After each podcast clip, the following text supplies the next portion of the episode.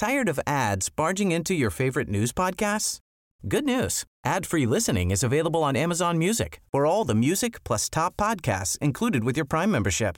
Stay up to date on everything newsworthy by downloading the Amazon Music app for free or go to amazon.com slash news ad free. That's amazon.com slash news ad free to catch up on the latest episodes without the ads.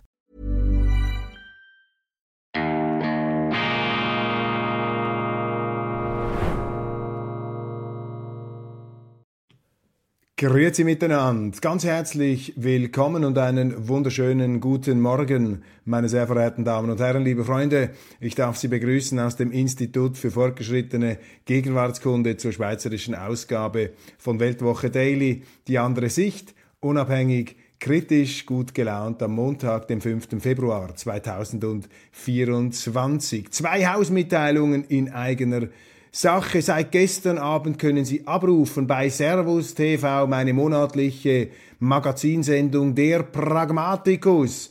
Wir unterhalten uns über die Welt in 50 Jahren, Zukunftsperspektiven, der Blick in die Kristallkugel in den Bereichen Genetik, ähm, künstliche Intelligenz, Militär, natürlich die ganze Frage der geopolitischen Bedrohungen und schließlich Migration. Drei namhafte Experten im Studio, der Pragmatikus auf Servus TV. Sie finden das spielend und es würde mich freuen, wenn Sie da mal reinschauen und uns auch Feedback geben, was Sie gut finden, was Sie vielleicht äh, verbesserungswürdig ähm, finden. Also da bin ich sehr neugierig und gespannt. Dann ab äh, heute und morgen zwei Vorträge in Deutschland, die ich glaube an Deutschland Tour. Ich äh, rede in Neubrandenburg und in Magdeburg. Und haben Sie gewusst, dass es hochinteressante theologische Verbindungslinien gibt zwischen dem schweizerischen Wintersport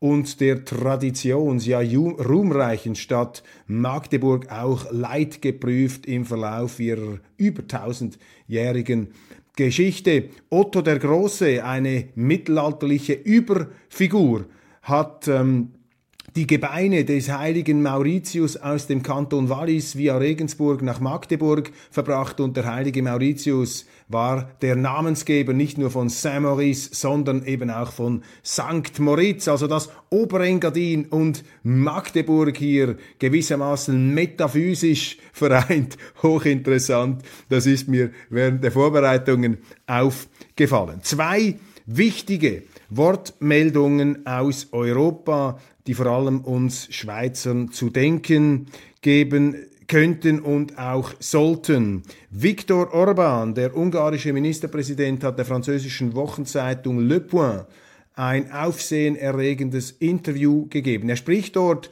über die Rangeleien und Auseinandersetzungen im Zusammenhang mit den 50 Milliarden Ukraine-Hilfe. Ungarn zunächst dagegen, doch dann haben die Brüsseler Daumenschrauben angelegt, mit Finanzboykotten äh, gedroht und schließlich musste oder ähm, ja, entschied sich, sagen wir es mal wertneutral so, entschied sich Viktor Orban dafür, hier einzulenken und die totale Konfrontation zu umgehen. Und hier argumentiert er, und ich glaube, das ist wichtig für uns Schweizer, es gibt ja auch in der Schweiz immer noch sehr viele Politiker, die sich institutionell der Europäischen Union unterwerfen wollen. Es gibt auch noch Politiker, die mittel- bis langfristig einen EU-Beitritt anstreben. Und hier argumentiert Viktor Orban, er zeigt sehr anschaulich, was mit Ländern passiert in der EU, die an ihrer Souveränität festhalten wollen, die eine andere Meinung vertreten als das, was in Brüssel für das Gute, Wahre und Schöne gehalten wird. Diese Länder werden geknüttelt, sie werden unter Druck gesetzt, sie werden in den Schwitzkasten genommen, sie werden erpresst.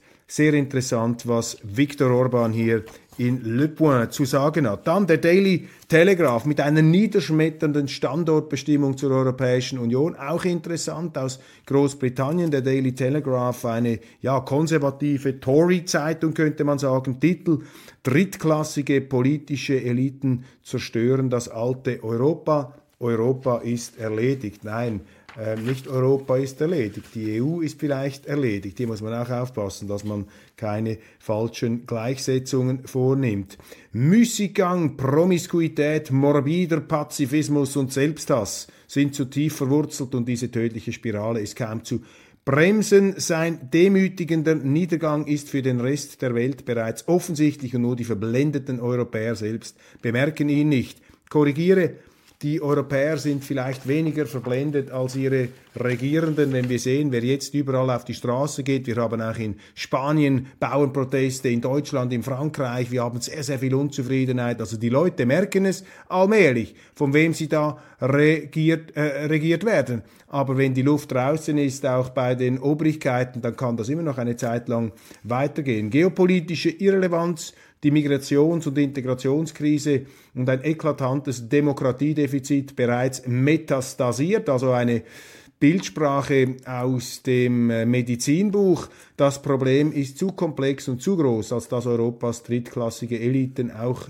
überhaupt an eine Lösung denken könnten, vor allem jene Egomanen und Demagogen in der Politik, die es so leichtfertig in den sozialen Zerfall und in die Wachstumsfeindlichkeit geführt haben mit einer Armee, die eher einem Potemkinschen Dorf gleicht und einer erschreckenden Demografie. Dies die Analyse des Daily Telegraph und noch zum Schluss, der Wohlfahrtsstaat wird zusammenbrechen, die Steuern werden in die Höhe schießen und die jungen Menschen werden für die Gesundheitsversorgung und die Renten der älteren Menschen aufkommen müssen. Die einzige Antwort der, der Euro-Elite, noch mehr Migration, wird Wasser auf die Mühlen potenziell gefährlicher Extremisten gießen. In Frankreich, Deutschland, Belgien und anderswo legt das Versagen der Behörden bei der vollständigen Integration der jüngsten Migranten in Verbindung mit der Reaktion der herrschenden Elite, einer unverhohlenen Lüge, das alles in Ordnung sein, den Grundstein für eine zukünftige Katastrophe. Ja, das sind ähm, Diagnosen, denen man auf Anhieb nicht widersprechen möchte, aber es gibt doch, doch Lichtblicke. Was hier als Extremismus bezeichnet wird von der Insel, könnte man auch ähm, etwas anders beschreiben als ähm, Gegensteuer, als Gegenwehr der Bevölkerung und eben nicht extremistisch, sondern demokratisch. Denn sowohl die Parteien in Frankreich, auch in Deutschland, wir wissen, von wem die Rede ist, das sind parlamentarische Parteien, das sind eben nicht Extremisten wie das schwingt ja dann immer mit in solchen Begriffen, wie etwa in den 30er Jahren, als tatsächlich Demokratie und Parlamentarismus Feinde, auch Feinde, wenn man so will, der ganzen humanitären Menschenrechtstradition seit der Aufklärung oder vielleicht noch weiter zurückgehend sozusagen auf Kriegsfuß standen mit dem christlichen Abendland. Solche Bewegungen haben wir heute nicht. Deshalb gibt es hier eben auch positive Entwicklungen von Gegensteuer. Der Migrationsdruck auf Europa nimmt zu, vermeldet ein Geheimpapier aus Bern. Umso unverständlicher, der Sonntagsblick hat das äh, hier veröffentlicht, umso unverständlicher ist, dass unsere Behörden nichts dagegen unternehmen. Ähm, Im Moment ja Sozialdemokraten verantwortlich für das Migrationsdossier. Nach Elisabeth Bohm-Schneider hat der neue Bundesrat Beat Jans hier übernommen. Er aus dem linkeren Spektrum, aber er gilt ja als Pragmatiker als solcher wurde und wird er gelobt. Mal sehen. Denn diese Migration ist ja auch aus sozialdemokratischer Hinsicht nicht nachhaltig, weil sie den Sozialstaat aushöhlt, weil sie ja die Errungenschaft im Kern bedroht, die ja letztlich von der Sozialdemokratischen Partei auch in der Schweiz aufgebaut worden ist. Und man sehnt, sich in diesem Zusammenhang nach sozialdemokratischen Realisten, wie beispielsweise einem Gerhard Schröder in Deutschland, der eben die Kraft gehabt hat, diese Sozialstaatsmisere mit Reformen ähm, abzubremsen, beziehungsweise für eine Zeit dann auch wieder äh, geradezu in einen gegenteiligen Wirtschaftsboom umzulenken. Eine Meldung, die Wirbel ausgelöst hat am Wochenende und bis heute gewissermaßen Erschütterungen nach sich zieht, Fäden zieht gewissermaßen. Aserbaidschanische Polizisten nahmen Wahlbeobachter Nick Gugger den Pass weg. Die Situation in Baku war beelendend, beklagt sich der Schweizer Nationalrat, der EVP-Abgeordnete reiste als offizieller OSZE-Beobachter nach Aserbaidschan, doch das Regime verweigerte ihm die Einreise, nicht aber den anderen schweizerischen Kollegen, was ist hier los? Große Empörung, Unverständnis, da haben wir es wieder. Diese autokratischen Bösewichte da im Osten haben unseren Nick Gugger nicht ins Land gelassen. Fürchterlich. Ich kann diese Emotionen durchaus nachvollziehen. Selbstverständlich geht unser primärer Solidaritätsreflex und Impuls zuerst einmal in Richtung dieses Schweizers, der da auf so schmählich, anscheinend schmähliche Art und Weise an der Einreise gehindert wurde. Wenn man dann allerdings etwas nachforscht, dann ist man nicht mehr so überrascht. Man staunt etwas über die ketzerisch jetzt formuliert Naivität des Nationalrats Nick Gugger. Denn Nick Gugger hat sich in Bern immer wieder an Manifestationen beteiligt, ist auch mit Transparenten aufgetreten, die die aserbaidschanische Regierung aufs härteste kritisiert haben. Er hat der Regierung in Aserbaidschan einen Völkermord, einen Genozid, also die planmäßige Ausrottung einer ganzen Menschengruppe vorgeworfen. Ich halte ja sehr, sehr wenig von diesen inflationären Genozidvorwürfen, die sich jetzt häufen gegen Russland, gegen Israel, gegen Aserbaidschan. Alles ist ein Genozid. Ein Genozid, meine Damen und Herren, das ist, wenn eine Regierung entscheidet, dass eine bestimmte Volksgruppe nicht mehr leben darf. Also sozusagen ein Entscheid, der sich gegen die Humanität, gegen die Menschheit richtet. So wie das die Nazis gemacht haben, als sie gesagt haben, die Juden müssen weg, die Juden müssen vernichtet werden. Sonst ist der Planet Erde nicht zu retten. Das ist eine genozidale Politik, sowohl in der Theorie wie dann auch in der Praxis. Es gibt in der Wirklichkeit natürlich sehr viele fürchterliche Politiken, Vertreibungen, Kriegsverbrechen, Verbrechen gegen die Menschlichkeit. Aber der Philosoph Karl Jaspers äh, in Basel tätig hat einmal die sehr wichtige Unterscheidung getroffen. Ein Genozid ist ein Verbrechen gegen die Menschheit, weil eine Regierung einer anderen Gruppe, einer Gruppe von Menschen das Existenzrecht abspricht. Und jetzt bei aller Verständnis, bei allem Verständnis für die Empörung über die Politik der Aserbaidschaner, ich glaube, den Begriff Genozid sollte man nicht verwenden. Aber wenn man den Begriff schon verwendet, ja, dann kann man ja nicht erwarten, dass man von dieser Regierung, die sowieso eine autoritäre Regierung ist, dass man dann auch noch zugelassen wird als Wahlbeobachter. Und da merken Sie eben die Naivität, die Blindheit, die Verblendung unserer Politiker, die die Neutralität preisgeben. Denn als Schweizer Politiker dürfen sie schon eine Meinung äußern. Sie dürfen auch gegen die Neutralität verstoßen, die auch eine gewisse Zurückhaltung in der verbalen ähm, Ausdrucksweise letztlich einem Politiker auferlegen würde. Sie können das ignorieren, aber da müssen Sie sich nicht wundern, wenn Sie in diesem Land nicht mit offenen Armen empfangen werden. Und äh, Sie kennen da meine Position. Für mich ist das ein typisches Symptom dieser ja, letztlich neutralitätsmüden, neutralitätsvergessenen Schweiz und die Medien machen hier natürlich mit. Armee in der Defensive, VBS-Chefin am Herd auf Tauchstation, bedingt abwehrbereit. Das ist erfreulich dass immer mehr Schweizer Medien den traurigen Zustand der schweizerischen Armee beklagen und auch die Departementschefin in die Kritik nehmen, die ja zunächst hochgejubelt wurde als Armeereformerin und jetzt kommen sie allmählich dahinter. Müßig hinzuzufügen, dass die Weltwoche bei diesem Amherd-Gottesdienst von Anfang an immer etwas skeptisch geblieben ist. Nun, ähm, mal sehen, wie das da weitergeht. Am Monatsende bleibt nichts übrig. Helen Fischer, Rentnerin, der Sonntagsblick macht hier Stimmung für die 13. AHV. Rente hier quasi etwas im Fahrwasser der Gewerkschaften. Aber es stimmt natürlich, in der Schweiz gibt es immer mehr Leute, die schmal durch müssen. Die Schweiz gilt ja als reiches Land, ja, schön wär's. Viele Leute sind eben überhaupt nicht reich und die fragen sich, sind wir eigentlich von allen guten Geistern verlassen? Wir verpulvern Milliarden in der ganzen Weltgeschichte. Jetzt hat der äh, Außenminister Gassis der Ukraine sechs Milliarden versprochen. Dort gehen Milliarden raus, Entwicklungshilfe, aber für die Schweizer Rentner soll da nichts mehr übrig sein. Ja, ist ja klar, dass dann eine AHV-Rente, eine 13. sofort Geld auf dem Konto, dass das natürlich Anklang findet und dass die ganze Glaubwürdigkeit unserer Politik, die ja angeblich unsere Sozialwerke stabilisieren will, diese Glaubwürdigkeit ist doch im Eimer. Und man müsste endlich anfangen, diese sinnlose Entwicklungshilfe und diese Kriegshilfe herunterzufahren, um, wenn schon, die schweizerischen Sozialwerke zu finanzieren. Hier hat sich ein falscher Solidaritätsbegriff eingeschlichen, ein Solidaritätsbegriff, eine Solidarität, die sich selber überfordert. Die Schweiz kann doch nicht mit der ganzen Welt solidarisch sein. Wir müssen doch zuerst einmal innerhalb unserer Grenzen schauen, dass wir den Laden im Griff haben. Hinter diesem Solidaritätsgedusel, hinter, diesem, hinter dieser Gratis-Solidarität für all jene, die sie da so wohlfeil besingen, steckt letztlich ein Größenwahn, der sich als Einfühlungsvermögen, als Menschheitsliebe ausspielt. Es gibt einen ganz berühmten Satz, wer Menschheit sagt, will betrügen, ja, weil er sich im Abstrakten verliert, weil er sich sozusagen gut hinstellen, hinstellen möchte, das Gutmenschentum. Für die Ukrainer wird die Lage kritisch, muss die NZZ in ihrer heutigen Ausgabe zugeben.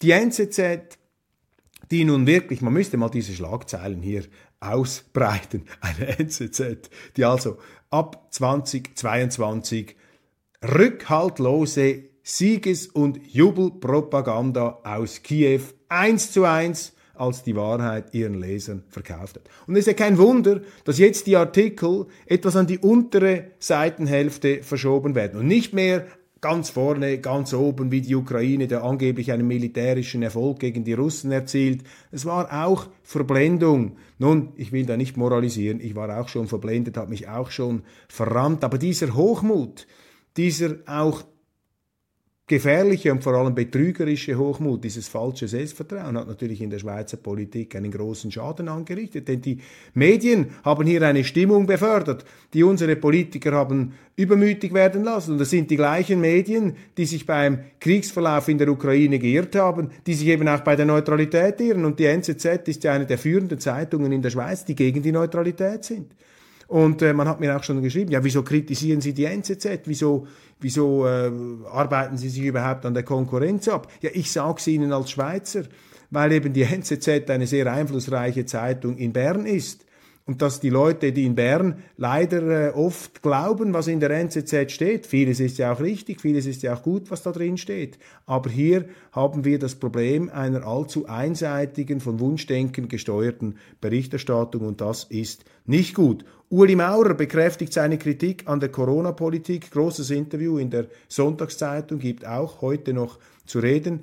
Er bezeichnet äh, die äh, Corona ähm, die Corona-Politik, die Maßnahmen der Landesregierung als ähm, Hysterie und auch als eine Form von Selbsthypnose, die da stattgefunden habe. Außerdem verteidigt er sich gegen die Vorwürfe in Sachen CS. Untergang. Nino Niederreiter schlägt Alarm, der Schweizer NHL-Spieler bei den, ich glaube bei den, äh, äh, bei, in Winnipeg, äh, spielte bei den Winnipeg Jets. Äh, mit dem Ahornblatt und dem Chat. Äh, Nino Niederreiter schlägt Alarm. Er sagt, das Schweizer Eishockey droht überholt zu werden. Wir bilden uns ein, wir seien besser, als wir in Tat und Wahrheit sind.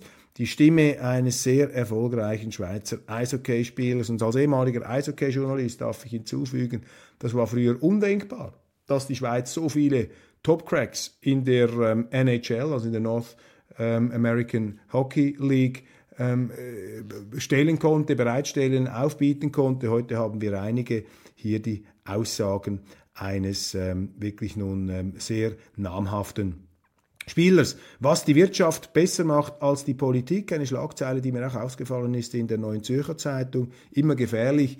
Ähm, Unternehmen sind ja, wenn sie einen Unternehmer haben, einen Chef, top-down geführt, also etwas diktatorisch könnte man sagen. Das gilt natürlich nicht für eine Demokratie. Also die Schweiz darf nicht zu viel von einem Unternehmen lernen, weil sonst wird sie dann plötzlich von oben nach unten regiert. Die Mikro fällt nach radikalem Abbau weit hinter Coop zurück. Das ist ungemütlich. Sehr, sehr viele Stellen werden da abgebaut bei der Ukraine.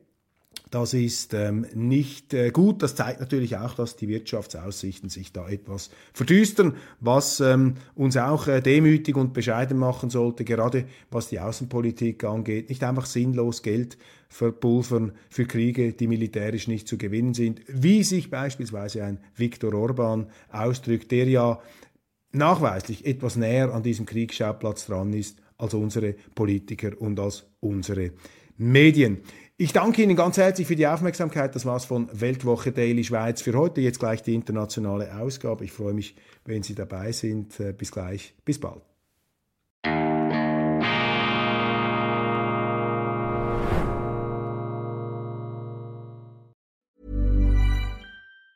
Tired of ads barging into your favorite news podcasts? Good news. Ad-free listening is available on Amazon Music for all the music plus top podcasts included with your Prime membership. Stay up to date on everything newsworthy by downloading the Amazon Music app for free or go to amazon.com slash news ad free. That's amazon.com slash news ad free to catch up on the latest episodes without the ads.